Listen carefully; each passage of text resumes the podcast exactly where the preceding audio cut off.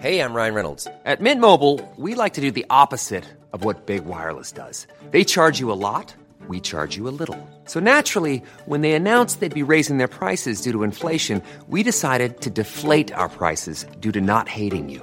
That's right. We're cutting the price of Mint Unlimited from $30 a month to just $15 a month. Give it a try at mintmobile.com slash switch. $45 upfront for three months plus taxes and fees. Promo rate for new customers for limited time. Unlimited more than 40 gigabytes per month. Slows. Full terms at mintmobile.com.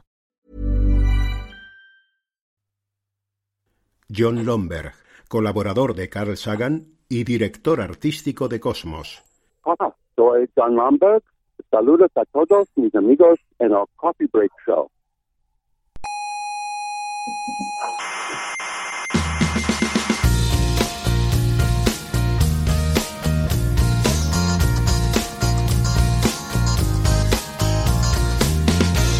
Hola, mi nombre es Marco Antonio Aguirre y estoy aquí porque la voz habitual, la de Juan Carlos, no va a poder estar porque él tiene un mandado. Así que me toca a mí hacer la entradilla del coffee break y lo, lo voy a hacer con tristeza porque yo soy de la opinión de que la ciencia, con su soberbia, está destrozando España.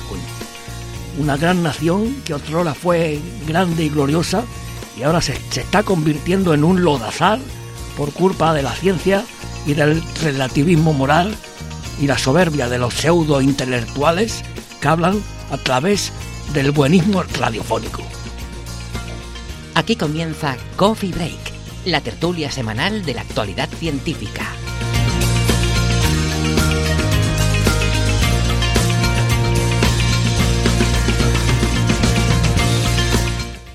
Saludos, criaturas cientófilas, arqueólogos del archive, prospectores de partículas, saqueadores de singularidades.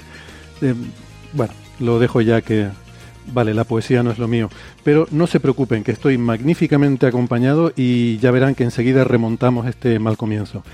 Pónganse cómodas que empezamos nuestra tertulia de cada semana sobre la actualidad de la ciencia.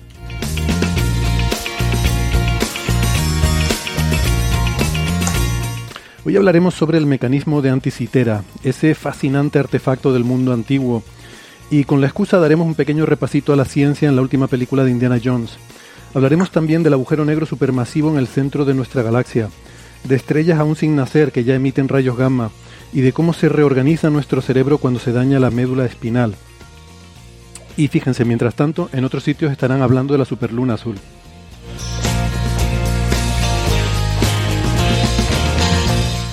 Bueno, ya saben que tenemos una página web, es señalirruido.com, con la ñ, todo junto, señalirruido.com, y ahí tienen toda la información, ahí podrán ver cómo contactarnos en redes sociales para dejarnos lo que quieran, preguntas, comentarios, quejas, críticas, sugerencias.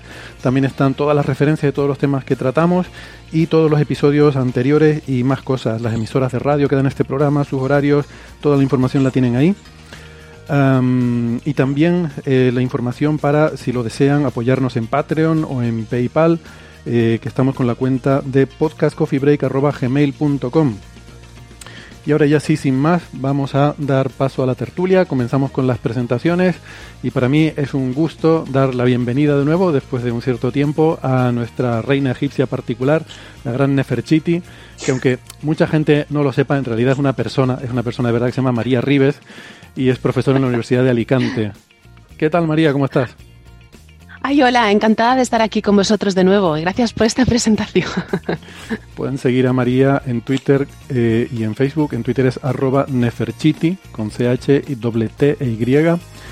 Y eh, tenemos también con nosotros a Marian Martínez, que es investigadora del Instituto de Astrofísica de Canarias. ¿Qué tal, Marian? ¿Cómo estás? ¿Qué tal, Héctor? ¿Cómo estás? Marian es arroba 79ronja en Twitter. Tenemos, tenemos también a Francis Villatoro, profesor de la Universidad de Málaga. Hola, Francis. Pues nada, aquí estamos en Málaga, también con un día soleado y buena temperatura. si te pones en su lugar adecuado, una esquina adecuada, te hace fresquito incluso, o sea que se está muy agradable en la calle, ideal para pasear. Málaga, como siempre, no defrauda en este sentido. Muy bien, alegrándonos. Francis es arroba emulenews en Twitter. Es eh, autor también del blog de la ciencia de la mula Francis. Y en Argentina, en Buenos Aires, tenemos a Gastón Giribet, que es profesor en la Universidad de Nueva York, NYU, New York University, y es arroba Gastón Giribet en Twitter. Hola Gastón, ¿cómo estás? Hola, acá despidiéndome de New York. La gente de New York sepa que mañana estoy ahí trabajando. Eh, extrañando, voy a dejar de esta ciudad hermosa con toda su magia adentro. Me voy a Nueva York mañana. Hermosa, pero te he oído decir también que decadente. ¿Son compatibles o es una de esas cosas de que tienes tus días? Sí, claro, claro. No, no, no. En ese sentido coexisten. Me encantan las ciudades, de, no solo las ciudades. Me encanta la, esa, esa, ese tránsito entre lo decadente y lo lindo. New York también tiene decadencia y lindo. Berlín lo tiene y Buenos Aires también. Mm. sí. Es Berlindo. Eh, Gastón es en Twitter Gastón Giribet con G-I-G-I-R-I-B-E-T. Giribet. Muy bien, pues vamos entonces con, los temas, que hoy tenemos un programa bastante cargadito.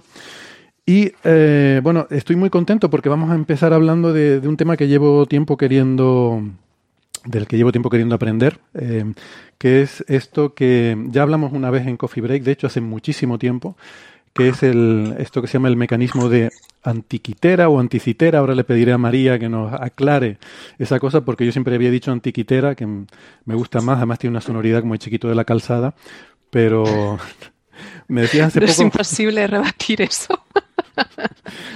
me decías hace poco que debería decir anticitera, que me gusta menos en cuanto a sonoridad, pero pero es una... Bueno, en fin, que es un mecanismo antiguo, ancestral, de hace dos mil años, que, que es súper interesante y creo que poco se habla, em, porque es eh, probablemente, o probablemente no, es la primera, digamos, calculadora, la primera máquina de calcular de la que tenemos constancia histórica, sobre la que se han hecho un montón de trabajos, eh, cosas súper súper interesantes.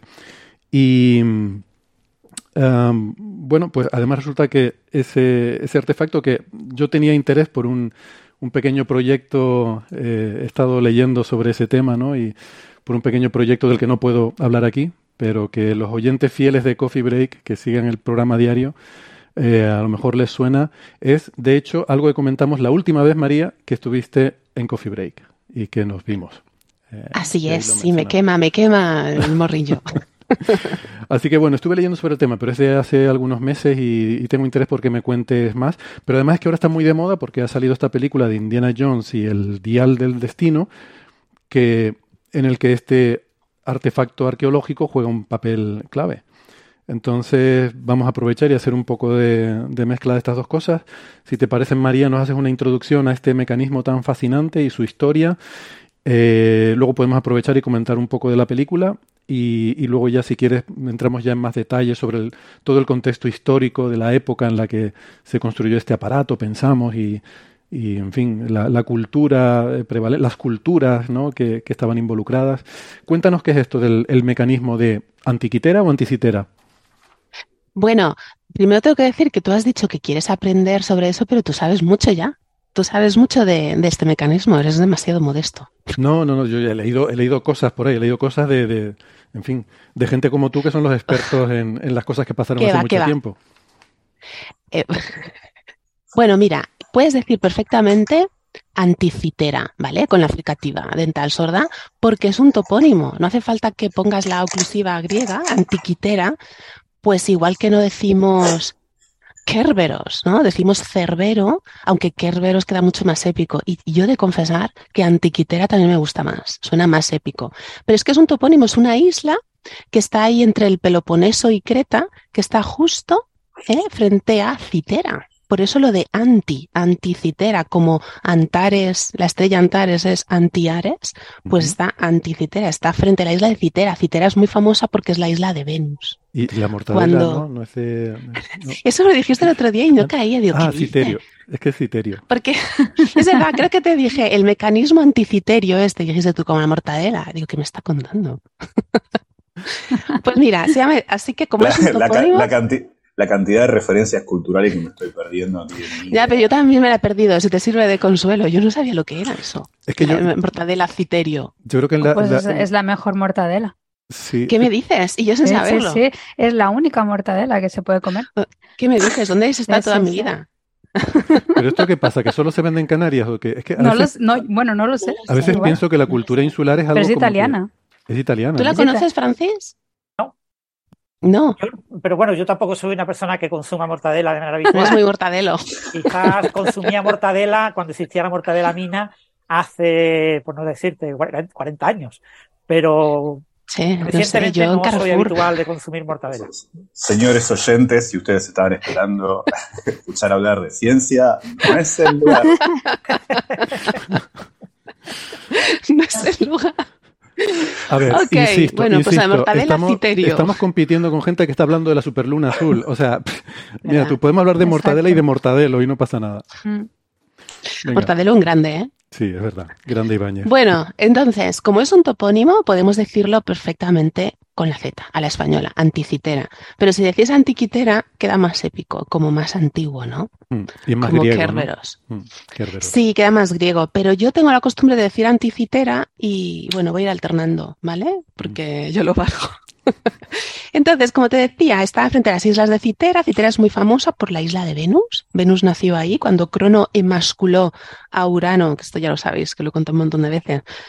Los genitales cayeron en el agua y una espumilla blanca y de ahí pues nació la diosa frente a la isla Citera. Por eso uno de sus epítetos es Citerea. Así que vamos a ver este mecanismo de anticitera, porque claro, se encontró una anticitera, ¿no? Imagínate, imagínate, Sicilia, 1900. Mil... Peloponeso. No, no es Sicilia, pero a lo mejor hablaremos luego de Sicilia, ¿no? Sí, es verdad, a lo mejor hablamos luego de Sicilia. Oye, es muy curioso que 1900. Pelo- Peloponeso esté ahí tan cerca de Turquía, donde va, donde va la gente a Peloponeos. Siempre he pensado que se ha perdido ahí una gran marca de champú Sí. en el Peloponeso. O ¿A que el sí? Peloponeso, ¿no? O, eh, de- quiero decir que la gente va a Turquía a ponerse pelo hoy en día, ¿no? Ya, ya, ya. No se puede, no se puede. Como dice Gastón, si ustedes esperaban oír hablar de ciencia, no es el lugar ni el momento. Bueno, venga, Citera. Anticitera, que está frente a Citera, ¿vale? Pues eh, venga, 1900, ¿vale? Elías Stiviatis, una persona muy importante en toda esta historia, un señor que era buceador profesional y se dedicaba a sacar cosas del fondo marino, le contrataban para encontrar restos, naufragios y enseñar a turistas. Entonces él, una mañana, el gobierno griego, el Ministerio de Cultura, el gobierno griego, le llamó para que fuera a recoger los restos de un antiguo naufragio. Y esto es muy sorprendente, porque que alguien hubiera encontrado un pecio o unos restos de un naufragio, restos arqueológicos submarinos, y no se los quedara para venderlo en el mercado negro, ya de por sí era raro.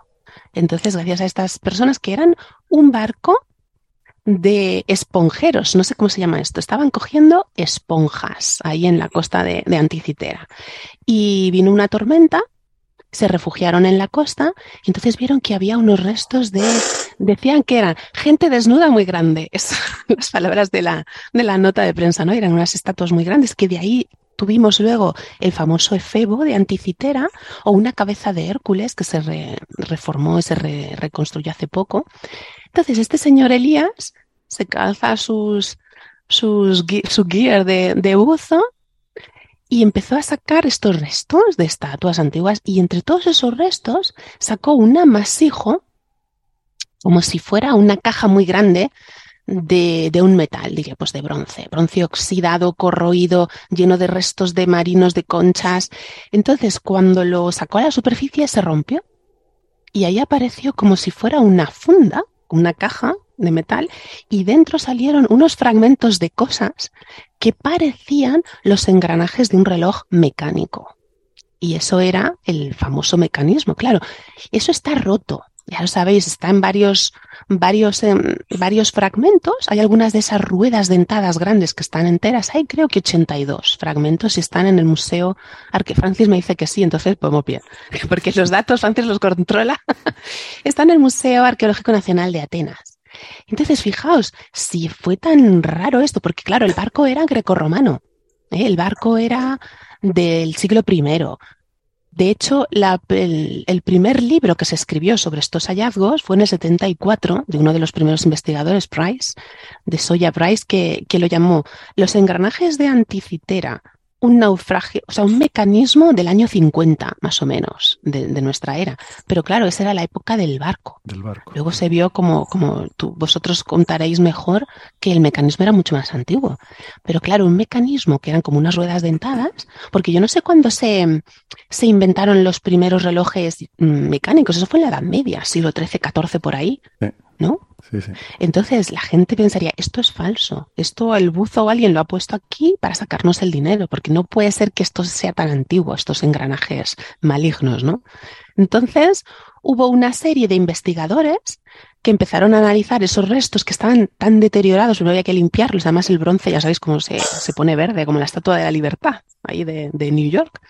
Entonces, al- el primero fue un alemán, Albert Rem, y él vio, estaba muy mal, muy deteriorado todavía, pero vio restos de inscripciones que hablaban de astronomía. Y había números, inscripciones y números ahí en las, en las, ruedas dentadas. Pero este hombre era filólogo, ¿vale? No era astrónomo ni, ni matemático. Entonces él lo que buscaba era las letras. Porque además de que para vosotros lo que más tiene sentido para datar este mecanismo, yo me imagino que son los, las observaciones astronómicas, los ciclos lunares y todo esto, ¿no? Para él era el alfabeto griego, que era dórico. Entonces, para una primera aproximación para datar el, el mecanismo, ¿no? Entonces él observó lo que podía ser el, a ver, que me lo he apuntado, el ciclo metónico de la luna, que eso lo, lo sabéis vosotros mejor que yo. Se llama así por Metón, Metón de Atenas, que es del siglo V. Pero todo este saber astronómico sobre la luna ya sabéis de dónde viene, de las tablillas babilonias, que a su vez son herederas de Que todo empieza en Sumer, vamos, ¿no? todo empieza en Sumer. Pero, pero aquí tengo yo que, que decir que mm, conforme se fue avanzando la, la ciencia y se fue, mm, se fueron analizando los fragmentos con, primero con rayos X en los años 50, luego ya con la tomografía esta de nombre infernal, el mapeo polinomial no sé qué, de texturas no sé qué, esos tags tomográficos, entonces se, se pudieron ir viendo más inscripciones y más datos y más números. Y parece ser, no sé si quieres que lo deje esto para después, que hemos dicho que haga solo una introducción, que hay unas observaciones de los ciclos sinódicos de Venus y Saturno que superan a las que estaban registradas ya en las tablillas babilonias. No me gusta decirlo, pero hay que reconocerlo. Sí, parece que mm, este mecanismo, eh, bueno, que luego, luego entraremos en más detalle, ¿no? Pero al principio no se le dio mucha importancia, pensando, como decía María, que, que es un... eh, hay un nombre para esto que no me acuerdo, procronismo o algo así, como una mezcla, ¿no? En un yacimiento arqueológico donde se mezclan cosas de diferentes épocas, porque efectivamente parecía que tenía una relojería mecánica, una, una, eh, unos engranajes mecánicos que no parecían corresponder a la época y no, no se le dio mucha importancia y luego se empezó a estudiar eh, efectivamente, como dices tú, con rayos X ya puedes, mm, digamos, separar el- lo que era el metal de bronce de todo el, el resto de corrosión y de eh, conglomerado que se le ha pegado encima y se empezaron a reconstruir las formas de, de esos mecanismos, ¿no? Y, y, y se, bueno, y luego ya sobre todo a partir de los años 70 se empezaron a hacer reconstrucciones del mecanismo, que es lo realmente impresionante. Y bueno, todavía no, no se conoce del todo en detalle, pero más o menos se entiende bastante bien, pero hay cosas que faltan, no está completo el mecanismo, hay cosas que faltan.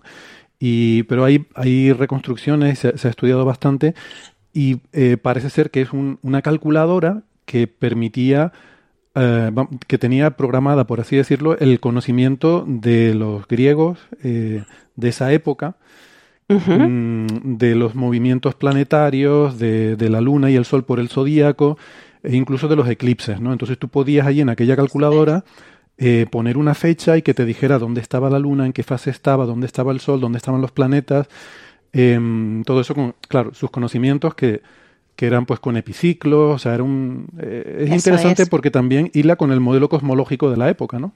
Que no eran elipses keplerianas, eh, Claro. sino, sino Y la eso, Tierra eso en el de centro y movimientos con epiciclos alrededor, sí. Eso que has comentado de los epiciclos es uno de los descubrimientos de, del, de Frith del 2021, ese paper que salió en Scientific Reports de Nature, porque ese, bueno, no he explicado cronológicamente todos los descubrimientos, ahora hablamos de ello, el ciclo metónico y el ciclo de Saros, porque a mí Saros se me recuerda a Doctor Who. Esto es una fricada, pero es Caros, el planeta de origen de los Daleks. El ciclo de Saros, que yo he tenido, he hecho una, como dijiste tú un día, he hecho una exhaustiva investigación ¿eh? en Wikipedia. Wikipedia Speaking. Aquí dice, después de 223 meses lunares, el Sol, la Tierra y la Luna, todos vuelven a su configuración original en el mismo sitio de el eclipse anterior. Esto tiene un palabra en griego que me encanta, que es apocatástasis, que significa restablecimiento, o sea, cuando vuelven al ciclo original, cuando todos los objetos celestes se ponen en, en la primera posición que, de la que parte el estudio. Eso es Entonces- interesante porque luego podemos comentar lo de la calibración y tal. ¿no?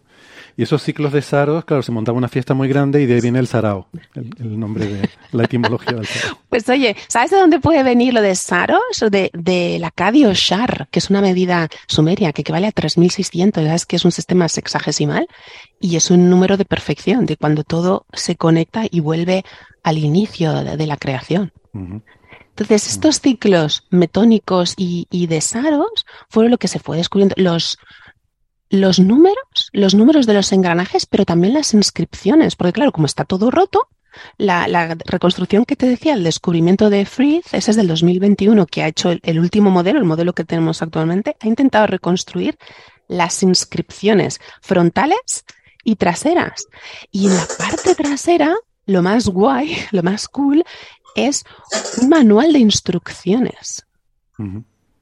Está en, en letras dóricas, ¿vale? Es un manual de instrucciones, pero no para dummies, o sea, no para cualquiera, sino para astrónomos, para gente que sabe de qué le estás hablando, de cómo tienes que mover los anillos, porque claro, es una serie de anillos, de ruedas dentadas, con unas bolitas que van marcando el paso de los planetas por la banda zodiacal. Entonces, Frith mm, explica, que también lo he tenido que copiar, porque el- lo del la, el ciclo de la luna, la anomalía de la órbita lunar, ¿vale? Aunque lo que más me mola, lo que dice Frith, es que, como has dicho tú, lo de moverte en el, en el tiempo, o sea, que puedes viajar en el tiempo, porque esos engranajes tienen como una manivela. Es como si fuera un condensador de flujo manual, ¿no? De ahí todo el rollo de, de Indiana Jones, yo creo. Tiene una manivela, entonces tú le das raca y te puedes mover hacia el futuro y hacia el pasado y puedes ver el, el- el cielo, o sea, lo, el Las momento y el movimiento exacto. E- Eso es de las posiciones. Y faltaba lo de la luna, porque la luna tiene una órbita anómala. ¿Vale? Esto lo, lo acabo yo de, de Sí, leer. eso no es que lo supiera es- yo. Es muy fácil de entender. ¿eh? La, la anomalía lunar se refiere al hecho de que la, la luna va más rápido cuando está cerca de la Tierra, ¿no? El perilunio, y va más lento Sí. cuando está en el punto más alejado, ¿no? Entonces eso, cuando modelas estas cosas como círculos, mm, te Eso genera es. ahí un- una cierta imprecisión y la luna es tan obvia que ya se había notado y lo llamaban la anomalía lunar. Ajá. Y eso fue lo que descubrió el Frith con su tomografía, sus escáneres tomógrafos. Había una minúscula manivela de un milímetro, de un milímetro que se conectaba a los dos engranajes de la luna, el movimiento de la luna, entonces introducía esa variable. Para porque corregir ellos, eso, ¿no? eso es el epiciclo. En vez de una elipse, pues ponían dos círculos. Claro, el hombre cuando descubrió eso dijo, pero bueno, ¿es quién diseñó esto? Qué auténticamente. ¿Quién o quiénes? Porque claro, eso tiene pinta de haber sido desarrollado durante mucho tiempo, ¿no? Tiene Mm. muchísimo conocimiento ahí imbuido y muchos engranajes distintos que se conectan para predecir el movimiento de los objetos celestes, los eclipses, las fases de la luna. Y María, te quería preguntar porque dices que estas inscripciones son dóricas y mm, sin embargo yo he leído que una cosa que me parece muy interesante es que el, el tipo de calendario que se usa en la máquina es corintio, eh, lo cual es. por cierto es importante porque fue una de las cosas que apuntó a Siracusa como posible origen del, del mecanismo. Eh, o de las, en fin, de las colonias griegas, ¿no? donde imperaba el, el calendario este corintio. Cuando oímos hablar esto de dórico, jónico, corintio, yo ah, no, no me queda claro qué significa. Yo pensaba que eran como culturas diferentes, pero me dices que aquí hay como una mezcla porque las inscripciones dices que son dóricas, pero el calendario es corintio. ¿Eso tiene sentido? O, Bueno, yo de calendario sé poco, ¿eh? Yo lo que sé un poco más es de las lenguas, de las escrituras, ¿no? Entonces, Los griego- calendarios solo le interesan a los arqueastrónomos como Belmonte. O sea, son la, la única población del mundo que le interesan los calendarios. Ya, hoy en día. Bueno, lo único que, que sé es lo que he leído en, en, en los artículos de Frith, que es el calendario corintio. Bueno, y de otro que se llamaba, ¿cómo se llamaba? Evans, Evander, no me acuerdo de su nombre. Peter, un señor, el que ha hecho los cálculos y dice que el calendario no es siracusano, sino corintio, pero claro, está muy cerca y puede perfectamente adecuarse a la época de- del personaje del que vamos a hablar a continuación. Mm. Pero es que el griego, el griego clásico, antes del siglo VIII, pues está dividido en muchos dialectos, ¿vale? Muchas variantes y cada una tiene su alfabeto, que luego se aunan el que gana, por así decirlo, bueno, el de Homero es el jónico, pero está el dórico, el eólico, el ático, el sáfico, que es el que, el que usaba Safo y que el, de los famosos endecasílabos.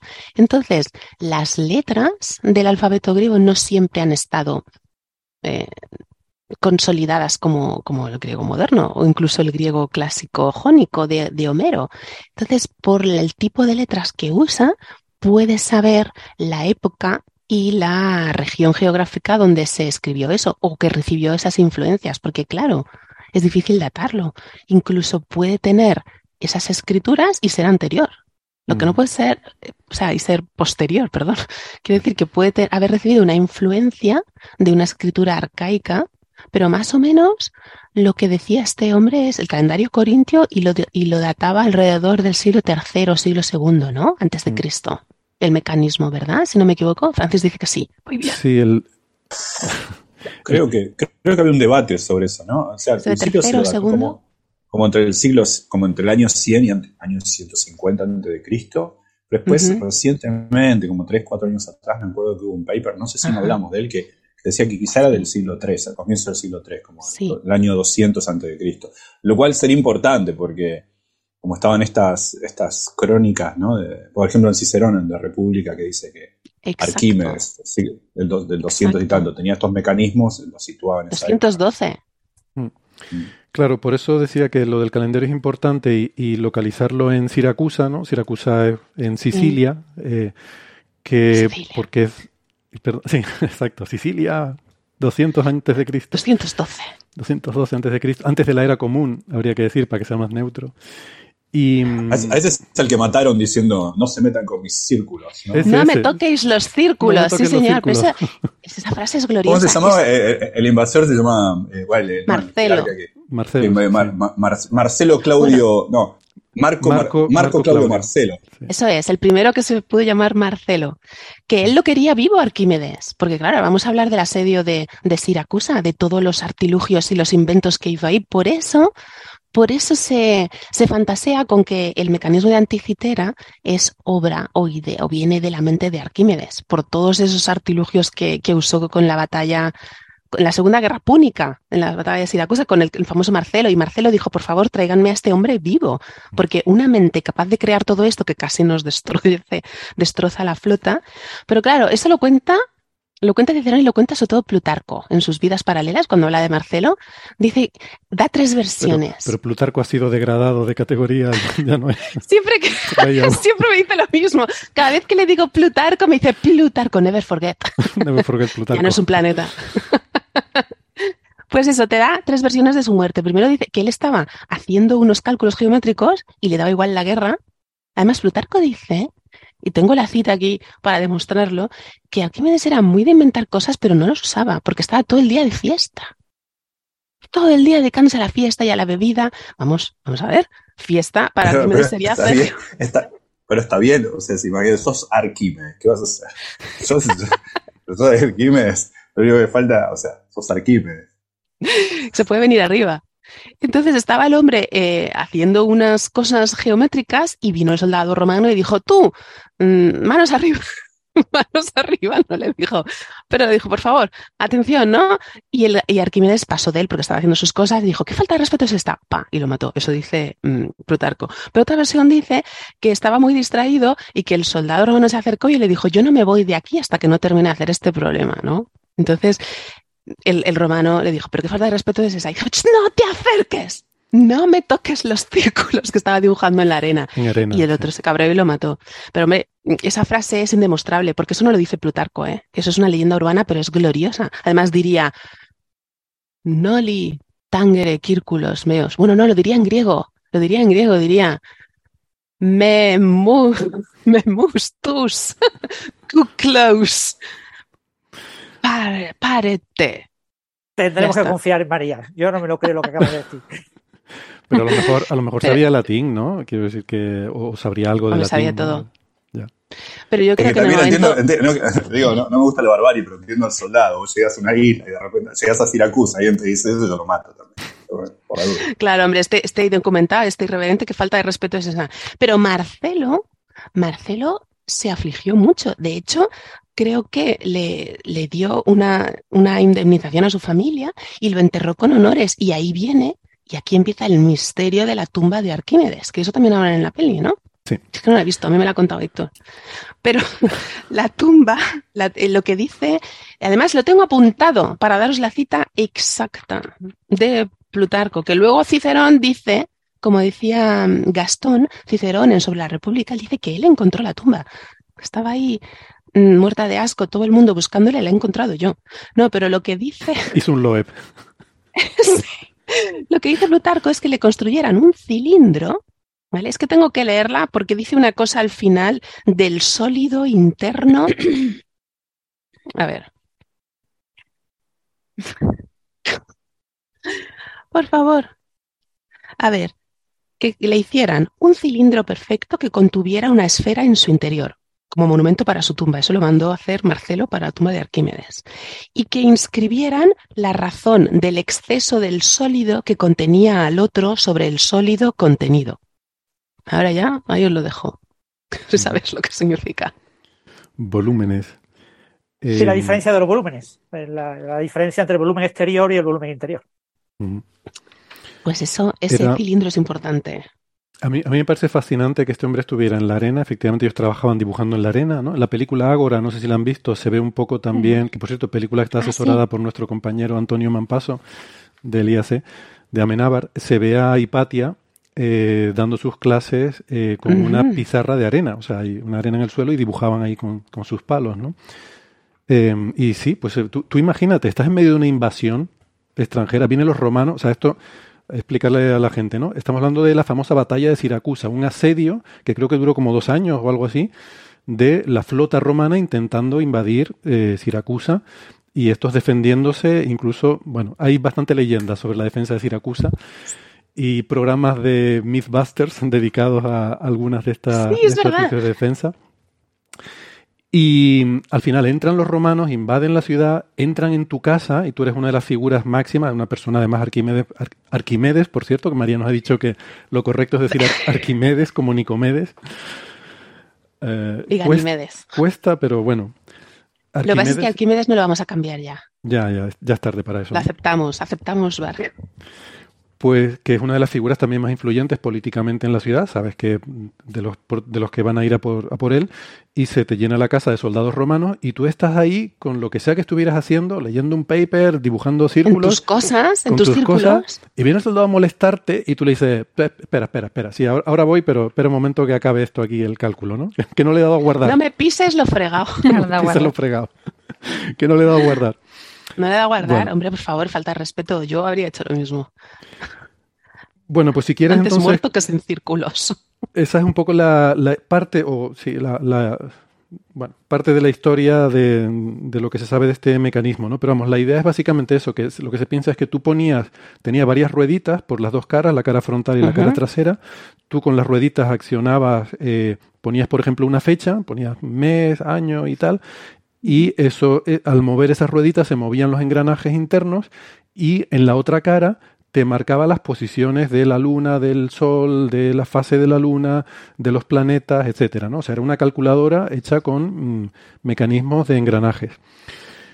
Eh, bueno, pues esto, como digo, es la primera máquina de este tipo de la que tenemos constancia, es una calculadora. Es la primera calculadora que se conoce en la historia. Seguramente, como ya decía María, no sería la primera. Habría habido más porque esto implica un desarrollo complejo que seguramente ha habido muchas versiones anteriores para llegar a esta. Pero claro, a saber dónde- en qué momento se habrán perdido, ¿no? Todas esas. Y ya, bueno, ya es milagroso que esta se haya conservado. Se haya conservado de aquella manera, pero bueno, se ha podido estudiar y reconstruir, ¿no? Mm, si quieren, vamos ahora un poco a la película, eh, porque tiene, yo creo que tiene un par de referencias científicas interesantes, un par de ellas anecdóticas, eh, y la más importante, la del mecanismo de anticitera. Esta es la cuarta película de la saga de Indiana Jones. Sé que algunos blasfemos por ahí dirán que es la quinta. No, esta es la cuarta. Y al que me discuta esto en redes sociales lo bloqueo. Esta es la cuarta película de la saga de Indiana Jones. Y a mí es una saga que me parece maravillosa eh, por varias razones. Mm, Yo personalmente no me inspiró a hacerme historiador, ni arqueólogo, ni nada de eso, pero entiendo que es de esas, de esas sagas que, que sí que han sido fuente de inspiración. Siempre hablamos de divulgadores, pues de a quién le inspiró no sé qué para hacerse científico, eh, las películas del Parque Jurásico, ¿no? Muchos colegas nos han dicho que les, han, les motivaron a estudiar paleontología, biología, interesarse por estos temas. Yo estoy seguro que estas películas han motivado a mucha gente a, estudiar historia, a estudiar arqueología y a verlo como algo guay. O sea, Indiana Jones ha conseguido que la historia sea algo fascinante, sea algo que de lo que los lo niños horrible como- Pues, a ver, yo no lo quiero decir así, pero a mí jamás se me hubiera ocurrido, jamás se me hubiera ocurrido de niño que me dijeras que se puede hacer algo divertido, algo guay con un superhéroe, un, héroe de acción y tal. Entonces, ya de- empezando por ahí, fascinante. Segundo, Claro, es, como difícil, es como que ahora nos planteemos el, el desafío, es que a alguien se le ocurra una, una película o una serie en la cual el, el héroe es un odontólogo. Súper random es esto. reto para Hollywood. Súper odontólogo, El man. superodonto- odontólogo. Uf, man. En fin, con cariño a todos nuestros oyentes odontólogos y por favor, si, Esto es verdad. Un si, la mía, si la mía está escuchando, por favor que recuerde que esto lo ha dicho Gastón. Yo no tengo nada que ver. Ah, yo tampoco. Bueno, otra, otra cosa maravillosa de la serie de Indiana Jones es que creo que por primera se dice que Spielberg quería hacer un su 007, pero no, no pudo hacer su 007, entonces se inventó Indiana Jones, que es pues como 007, un héroe de acción que también puede ser cuando está fuera de horas de, de pelear, pues puede ser elegante, seductor, guaperas, ¿no? Pero, pero- pero es que además mete otra cosa, es que es un intelectual, lo que no es ni, ni James Bond ni ningún otro personaje. O sea, debe ser el primer héroe de acción popular que es, que es un intelectual, es una figura... eh, la primera película Indiana Jones empieza con el tipo ahí en unas escenas de acción, no sé qué, por en la selva, no sé, no, no sé ni dónde, no sé si en Brasil o en México, por ahí, y luego eh, a continuación está dando clase en una universidad, ¿no? Es, es profesor en una universidad. Eso es muy raro. Eh, normalmente el- la sabiduría, o sea, el héroe de acción es bastante simplón y luego hay un personaje que es el sabio, que es el que le ayuda. Pero combinar esos Claro. personajes no es habitual. De hecho, Asimov tiene un, ens- un ensayo sobre por qué el héroe de acción debe ser simplón. Hay alguna serie de características que son atractivas para el lector de la historia, ¿no? Tiene que ser simple de mentalidad. Entonces, ¿Puedo hacer una pregunta, Héctor? Vos, eh, como, como cultor de, de ciencia ficción y, también te gusta escribir ciencia ficción. No, pero lo digo en serio, no es un chiste. Eh, cuando hacías vos el chiste de que, de que hay cuatro Indiana Jones, me perdí con eso, es porque la, la del plato volador es mala y la querés quitar de tu memoria emotiva. Estamos todos de acuerdo con eso. Memoria Sí. emotiva. sí, sí. Está bien. Eh, ok, Ni Kate Blanchett levantó esa película, es malísima esa película. Ni me acordaba que salía en esa película. O sea, ni, ni me acordaba. La he intentado borrar de mi malvada, memoria. Tampoco. Es muy mala, es muy mala. la he intentado borrar Ah, de ok, mi la, la que, la de Perú, ¿no? Sí, la de los Sí, no, extraterrestres. pre- pregunto porque eso, eso me hizo que no viese la nueva. Entonces, si me decís que Ah. puedo. ok, Bueno. Quizás empiezo con un comentario cinematográfico, pero que nadie tome, ponga en ningún valor mis opiniones cinematográficas, pues no tengo ni idea. De hecho, tengan en cuenta que yo prefiero 2010 que 2001. Entonces, eso lo digo ya de entrada. Cinematográficamente. Yo cinema- también, Héctor, a tope. Gracias, yo, yo sé que siempre puedo contar con tu apoyo. Eh, y, y lo agradezco porque las hordas, o sea, yo voy a estar ahora tres días sin abrir Twitter porque me, cada vez que lo digo me crujen por todas partes. Entonces, que nadie me ponga nada por Twitter, pues no, no voy a abrirlo en tres días. Eh, el tema, la, la película me parece mm, digna de la saga, ¿vale? Me parece decente. No me parece la mejor, no, no está al nivel de la primera y la tercera, pero es mejor que la segunda. Entonces, me parece que es, digna. Creo que es la primera que no dirige Spielberg, esta la dirige James Mangold. Y tiene, tiene momentos muy genuinos de Indiana Jones, muy, muy de Indiana Jones. Luego es verdad que tiene otras cosas mm, que creo que fue una gran oportunidad perdida, esta película, para haber revitalizado la saga y creo que lo han hecho es matarla. Decir, bueno, aquí ya, aquí termina, Harrison Ford está viejo, le dimos un último baile, lo metemos ahí a, a- a pelearse con unos cuantos nazis y ya está, y ya lo hemos. Esta película, yo creo que hubiera sido maravilloso. Además, ellos tenían la solución en casa, porque la tercera película te da la solución. Harrison Ford está viejo. ¿Qué es lo que debo hacer? La tercera película te da la, la solución. En la tercera película aparece él con su padre. ¿Vale? Y su padre es Sean Connery. Es una figura de un, de un señor con una sabiduría que sabe más que él de algunas cosas y tal, pero no va por ahí eh, haciendo las escenas de acción, saltando de tren por trenes, ni, ni, metiéndose en tiroteos con ejércitos enemigos, ¿no? Entonces, desde ese punto de vista, yo creo que ahí tenían la respuesta. Este era el momento de haber dado un relevo a una siguiente generación. ¿Vale? Que Harrison. Ford, este Harrison Ford mm, venerable, con su edad, con su conocimiento, hiciera el papel del mentor. Además, podían haber hecho el papel de doctorando y director de tesis maravillosamente. Porque Pues sí. se quedan un paso, porque la, la, la chica que sale en la película, que se llama Elena, por cierto, Elena con H, me parece maravilloso que la hija de un historiador eh, se llame Grande. Elena con H. Llamándote tú, Héctor, qué grande. Sí, pues sí, pues mira, está todo, eh, todo bien conectado. Em, es una estudiante de doctorado, ¿vale? Entonces podían haber hecho esa conexión del director de tesis y la estudiante de doctorado. Y además, luego vemos la chica, en la, en la película que la chica eh, funcionaría bien como personaje de acción, para saltar de coches en marcha, para, para pelearse con gente, hubiera funcionado y tener a Harrison Ford, pues, eh, en fin, eh, recorriéndose las bibliotecas del mundo, buscando la documentación, diciéndole, dándole los toques de varita mágica, ¿no? Los- de dónde podía encontrar, y haber así dado un relevo, además que lo tenía hasta pensado, el final de la película podía ser él dándole el látigo, ¿vale? Diciendo esto, ya- a mí ya no me va a hacer falta, ¿no? Y le da el látigo a ella, y ya, ya tienes para cinco películas más de la saga. Pues no hicieron eso. Entonces tienes un señor... ese- Hay un problema en toda esa idea que tienes en la cabeza, que a priori es maravilloso y es una idea para mantener la, la saga durante décadas. Y es que Harrison Ford tiene ya 81 años y no querrá hacer más películas de, de Indiana. No, claro, pero por eso digo, porque No, le has claro, dado el relevo, claro. le has dado el relevo al nuevo personaje. La introduce, ¿no? Está, aquí está mi, Esa sería la mi que sucesora. aparecería Harrison Ford. Ya en la siguiente solamente Ya no- eso el es. hijo. Claro, exactamente. Eso. El Aquí, actor de la, creo que de la cuarta o así, era, Sí. había un actor que hacía de hijo. Sí, ¿qué sí, sí. En la, cuarta, en la cuarta tenía un hijo que fue a mí era me gustaba hacía mucho ese actor, pero bueno. Que aquí, Bueno, es- que creo que no se murió. sí, en esta lo mataron, sí. Eh, bueno, ¿Tenía un hijo y se murió? ¿O era él de joven? Sí. O sea, se murió el No, también aparecía él joven y aparecía era no sé qué Fénix. Que era River, River de- Phoenix. River de- Phoenix, que murió, joven. Y después Sí. había otro actor que hacía de hijo. Pues ese hubiera sido un sucesor, pero se murió. claro, pero in- insisto, aquí podían haber introducido otro personaje que pudiera continuar la Claro. saga a la que él- a la cual él le diera el relevo. ¿no? Bueno, en fin, esto ya son Sí. cuestiones cinematográficas y bueno, cada uno podrá tener sus opiniones.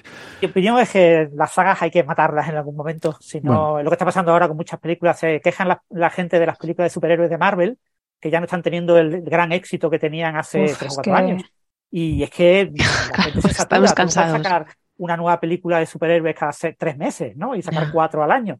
Eh, obviamente eh, esto hay que matarlo. Entonces, eh, este tipo de cosas tienen que morir y tienen que repesar con otro tipo de personajes.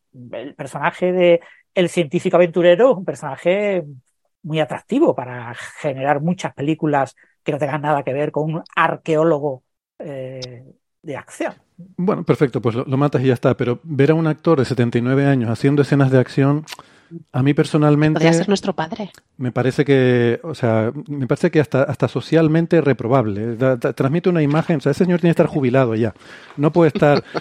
¿sabes? Debería estar en un museo. Debería estar en un museo. Muy buena. Bueno, no sé cómo lo habrán hecho, pero la, la imagen física es más joven de la edad real que tiene. O sea, Sí. tiene que haber trucado por ordenador la cara o lo que sea. No, él- es que el actor se conserva bien. Él- en la película hace como que tiene 65 años, que está- son 14 años de diferencia con su edad real. Él tiene 79. Jolín. Y en, en la película hace que tiene 65. Y porque Eso no lo podemos Según- hacer según la cualquiera. Wikipedia tiene. Sí. ¿Cuántos? 81, según la Pues fíjate, Wikipedia. Ah, nuestro vale. padre. Cuando empezó el rodaje, a lo mejor tendría eh, sería esto. Bueno, entonces esto tiene que ver con una de las cosas científicas que quería comentar.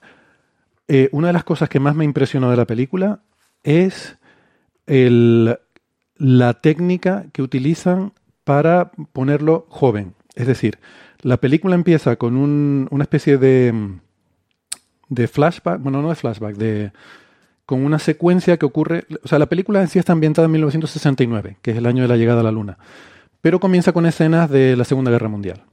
Y ahí aparece Harrison eh, Ford de joven, eh, pues lo típico, eh, peleando con nazis, que es lo, de lo que va la saga, ¿no? Lo suyo. A lo suyo. Eh, y claro, cuando ves las primeras secuencias, los primeros segundos, yo pensé que habían cogido mm, imágenes que tenían grabadas de ¿no? Eh, metraje que tenían de películas anteriores de la, de la saga que no se llegaron a usar y que las habían cogido y las habían aprovechado. Pero viendo que la secuencia continúa, continúa, continúa, son 25 minutos. Se tiran 25 minutos con un Harrison Ford joven, digo. No puede ser, o sea, no puede ser que tenga todo esto de archivo. Y lo, lo estuve mirando y efectivamente no, lo grabaron con él y luego utilizando eh, un, un modelo con una red neuronal le cambiaban la cara por la suya de joven, ¿vale? La entrenaban a la red neuronal con todas las imágenes que tenían de todo lo que habían grabado de, fíjate tú si habrá fotogramas de Harrison. Ford, pues le metieron todo eso a la red neuronal y le cambió la cara. Eh, pero me impresiona mucho porque es- o sea, este tipo de técnicas de mapeado de texturas las hemos visto en otras películas, pero siempre han sido un breve flash, las de Star Wars, que aparece la princesa Leia de joven, ¿no? Cuando hacen... Pero siempre es un flash muy breve y se nota, o sea, se nota que hay algo. Aquí se tiran 25 minutos y no se nota. O sea, está súper bien hecho. Y es diferente porque no es coger, eh, hacer el modelo de la cara y superponerle un renderizado, sino que es, eh, es todo con IA. No, no, es, no es un mapeado, digamos. O sea, que Pero, eso es Héctor, muy todos nuestros oyentes saben que ya hay aplicaciones web gratuitas en las que tú puedes hacer eso poniendo tu foto con Mm. 10, 10 fotos tuyas de diferentes lados de perfil con diferentes ropas, se la metes eh, a la máquina, te lo entrena, eso sí cuesta trabajo el entrenamiento y lo ideal es que utilices gratis los servicios de Google, las TPU que te permiten usar. Y, y una vez que lo tienes entrenado, haces exactamente lo mismo que tú has dicho, eh, con vídeos tuyos de tu casa grabados en el móvil y eh, si lo has hecho bien en la selección de las caras, consigues un resultado estupendo. Y Mm. lo estás Sepa- haciendo en una hora, siguiendo las Sepa la instrucciones de gente- YouTube. Imagínate lo que harían gente- unos profesionales de la industria cinematográfica. Sepa la gente de YouTube que estamos haciendo eso, ¿no? Esto. en este Le iba a decir que nos lo hagan a nosotros. Haznoslo, Héctor. Venga, le doy al botón. Para el TikTok, para el TikTok de Coffee Break, que aprovecho para deciros que nos busquéis en TikTok. Ah, pues sí, es verdad, siempre me olvido de eso. Gracias, María. tecnológicamente no es una cosa sorprendente eh, y se puede hacer. Y que eso que se haya hecho hace tres años puede ser algo muy novedoso, pero si se ha hecho el año pasado es algo completamente estándar y que no, no, no, no requiere ningún avance tecnológico importante. Hay que recordar que la industria cinematográfica ha sido la que gran, el gran motor del avance de las técnicas de fotorrealismo por ordenador, de síntesis de imágenes, eh, los grandes eh, hitos desde la película Tron, eh, cuando hubo el morphing, por ejemplo, en la película esta de Willow, eh, etcétera. Vas todos los grandes hitos aparecían primero en el cine, porque el cine tenía millones de, de, de dólares para invertir en eso. Pero eh, en este caso, yo no he visto nada que me sorprendiera, que me dijera, me hiciera pensar que aquí ha costado mucho dinero hacer esto. Si lo han hecho hace tres años, te doy, te digo que sí, que es algo eh, súper novedoso a nivel técnico. Pero si lo hicieron el año pasado, ya es algo al alcance de casi de cualquiera. No, esta película lleva no un, han un par de estado- años en producción, ¿eh? Esto sí, pueden ser Ajá. un Pero, par pero de no años cuándo han hecho eso. Este tipo de cosas. Pero no han eh, estado en huelga este año. Mm, ¿Puede ser? Este bueno, invierno este me parecía ver los guionistas y todo eso. sí, Eso, no. pero precisamente por eso, ¿no? Para que no les quitaran los derechos, para que la inteligencia artificial no les quitara Sí, Bueno, los- dinero, y trabajo. Son los Los guionistas, guionistas sobre se todo ponen los en que se huelga han de vez en cuando, pero- arman mucho ruido durante un año, paralizan la industria, se pierde muchísimo dinero, pero muchas veces al final no consiguen grandes cosas. Es un tema, están muy maltratados. La verdad que ser guionista de, de las grandes productoras es algo. Pero te voy a decir una cosa, se lo merecen, porque no es por nada, pero qué malos son todas las producciones que es que es que vamos a ver. eh, bueno, eh, me lo voy a dejar ahí. decir, que, que por Eh, supuesto eh, no es culpa de Estos equipos de guionistas están trabajando igual que los periodistas, están trabajando a, Sí, sí, a- hacer una cosa, real, es decir, hacer un No, producto. pero también los actores. lo que escriben, Mm. porque Pero tienen también que los actores. tan rápido. Sí, con los es actores verdad. hay, Pero hay el estaban los problema. actores por lo de los derechos, sus derechos de imagen, ¿no? Por de la imagen. inteligencia artificial, Héctor. cuando te los resucitan en las películas, ¿no? Que eso es parte de lo que hablaba con Star Wars, que incluso actores ya fallecidos los vuelven a sacar en las películas, ¿no? Y sus descendientes dicen, oiga, yo quiero aquí que me paguen, que yo tengo la Ay, herencia de mi abuelo. Bueno, Bueno, eh, y y legalmente deben de pagarlo, en principio. Es Sí, decir, por algo- ejemplo, la legislación española es obligatoria, además es automático. La, la SGAE se encarga de gestionar los derechos eh, por eh, minuto que aparezcas en, en un medio y que se haya reproducido por el número de reproducciones, etcétera, se le paga a- y solamente por imagen, por reconocimiento de imagen. Es decir, Pero si también la esa imagen apareces- artificial. Pero de imagen no, artificial también. Eso lo hacen a mano. Te te Ah. obligan a, a informar en la película de dónde Ah. sale cada actor y qué actor sale en cada escena. ¿no? Entonces No, pero esa, esa generación, Para que se le paguen los derechos a esa persona. pero esas imágenes artificiales, ¿eso tiene derechos? ¿Se la Claro, en genera la IA? principio, Si la imagen artificial es de un actor, estás usando la imagen de ese actor. Mm. ¿Vale? O sea, Sí, pero es es- diferente que la imagen sea completamente virtual y que no corresponda a ninguna persona, que eso también se puede hacer, ahora hacer eso. ¿no? Generar una- un actor virtual eh, completamente eh, novedoso, que su Sí, lo- cuerpo, su cara, todo sea novedoso. Lo que pasa es que a veces en los contratos, tú imagínate que yo te he contratado para que seas eh, el actor de la saga tal de películas. Entonces, mientras yo haga, te he comprado los derechos para todas las películas de esta saga, ¿no? Entonces, claro, ahí es donde se generan ese tipo de conflictos legales, supongo, ¿no? Pero Te bueno, digo, en España los derechos de imagen eh, son eternos e independientes del contrato que tú tengas. O sea, tú cobras tus derechos como autor por tu imagen, eh, tanto venga, tú no puedes delegar estos derechos, es como una herencia, ¿no?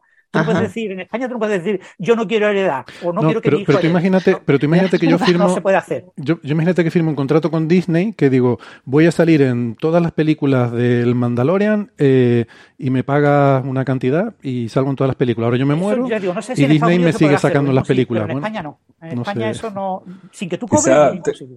Tengo una idea, quizá Nacho Trujillo con Héctor Socas pueden juntarse y decir, podemos inventar un personaje con inteligencia artificial que se llame Francis, que sepa absolutamente todos los temas. La gente se va a dar cuenta, dijo Calla, Nacho. calla. probablemente, Esto está generado por computadora. ¿no? Un humano no puede saber de tantas cosas. Digo, no, no, no. no. Y aquí se, se descubre todo. Calla, Gastón. Uy, tenemos dificultades con la conexión de Gastón. Vamos a tener que cortar, pues no, no se escucha bien. Bueno, antes de la pausa, solo quería decir esa- eh, esas dos cositas de ciencia. Lo de los efectos especiales, que por cierto, luego hay otros muy chapuceros. Las persecuciones de coche y tal son absurdas y tienen unos efectos especiales realmente chabacanos. El contraste me pareció mm, chocante. Por una parte, una cosa tan sofisticada como rejuvenecer a un actor durante 25 minutos que parezca que... ta- Y luego, por otra parte, no sé, dos coches corriendo por las calles ahí de, de, de Tánger. Bueno, da igual. Y luego ot- Eh, otra dicen cosa... que el gran secreto de la nueva película de la saga es que recupera esos efectos especiales no digitalizados eh, de las primeras películas. que No, parte pero usan- usan- es usan recurrir CGI. a, a ese tipo de. eh, ¿Tú crees que son CGI y todo? Hay algunas, sí, hay algunas cosas que son CGI y además bastante mal hechas en, en esas Si, si es persecuciones. CGI, entonces ya no se recupera. Hay, hay algunas incluso entendido que pasadas. se recuperaba el espíritu. Hay, hay cosas incluso que se ven pasadas a cámara rápida, que a lo mejor eso es lo que tú dices, que, que, recupera a lo mejor algo de esa esencia porque se nota que va un rickshaw de esto, una, una especie de moto corriendo y dando una curva y notas que está pasada a cámara rápida, que es algo que se hacía mucho en los años 70 y 80 para dar sensación de velocidad, pero que el ojo se aprecia que, que no es real, ¿no? Entonces, bueno, y la otra cosita de ciencia que quería mencionar rápidamente antes de la pausa es que aparece un personaje, el, el malo, el antagonista, es Von Braun. Es- o sea, la película está ambientada en 1969, que es el año del alunizaje, pero no es casualidad, es que tiene una, tiene una relevancia en el trasfondo, porque hay un científico nazi del régimen nazi que, se, que el gobierno de Estados Unidos se lo trae, que es un gran experto en, en ciencia de cohetes, que fue el que desarrolló las V1 y las V2 para bombardear Londres, y que se lo trae a Estados Unidos para ayudarle a poner eh, en el programa Apolo para desarrollar los cohetes, para hacer el Saturno V y, y ganar la carrera espacial en llegar a la Luna. Entonces, eh, no, lo, no lo llaman von Braun, lo llaman, ¿cómo era? Jürgen Foeller, Jürgen Foeller, pero es ese personaje. Lo que pasa es que luego, además de eso, es muy malo y, y quiere dominar el mundo, ¿no? Eh, como buen nazi y como... Mm, creo que está muy infravalorado el... O sea, lo que ha hecho el régimen nazi y lo que ha hecho Hitler por la industria del cine. Em, o sea, lo que ha aportado el, el nazismo a las películas que tenemos, em, poco se habla de eso, me parece a mí. No hay nada tan malo que no tenga algo bueno. O sea que, aunque solo sea, es, el antagonista perfecto, es el villano que nadie tiene ninguna simpatía por él. No hay ningún, incluso en estas películas que, bueno, que incluso el protagonista es un poco moralista, no hay problema en, en matar nazis porque son nazis. Te los puedes cargar ahí con una ametralladora y que vayan cayendo como. mo- Da igual, son nazis, a nadie le importa, ¿no? O sea, te, te pone ahí un- una carne de cañón perfecta. Qué filósofo. Bueno, venga, pues yo creo que cuando, cuando empezamos a desvariar así, como para que algo se confunda con filosofía, es el momento de hacer la pausita para el café. Vamos a hacer la pausita y ahora volvemos. Les recordamos que, bueno, que si nos están escuchando en la radio, ahora es el momento de despedirnos, pero que pueden seguir el resto de la conversación en el podcast. Les animamos a que lo hagan. Y si están escuchando el podcast, pues nos vemos en la cara B. Venga, hasta luego. Chao, chao. Dios.